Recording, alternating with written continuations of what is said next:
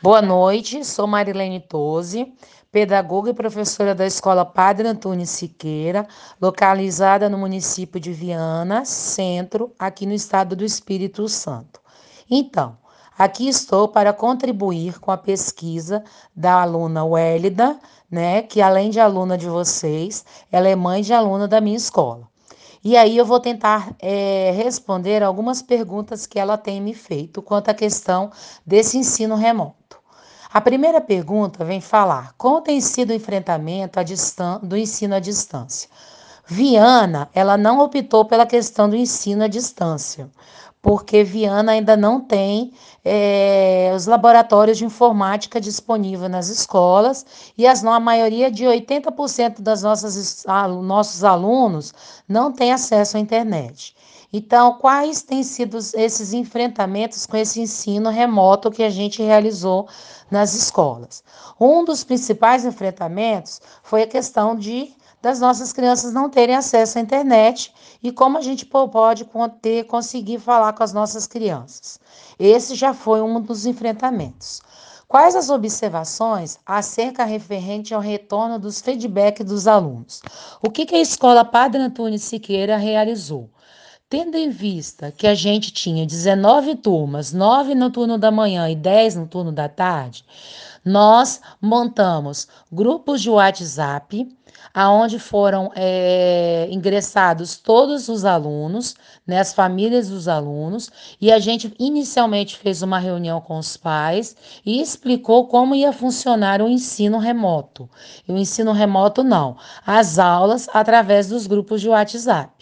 Porque Viana, ela optou esse ano, né, nesse, nesse tempo de pandemia, trabalhar com as coletâneas de atividades. Os professores pais retiraram as, retiravam as coletâneas na escola e levavam para casa e tinham tempo marcado para retornar para a escola.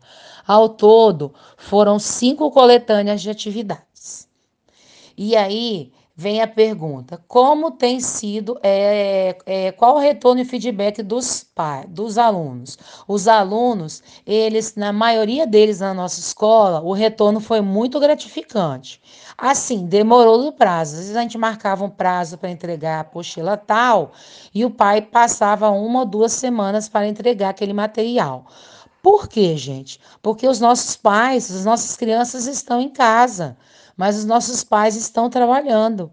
Então a escola tem que entender, compreender, se colocar no lugar da família. As crianças estão em casa, mas os pais estão trabalhando e às vezes os pais só têm o final de semana para orientar os filhos nas atividades. Então, isso foi uma das dificuldades que a gente enfrentou. É, como tem sido essa adaptação? Essa adaptação para a gente, gente, não foi nada fácil.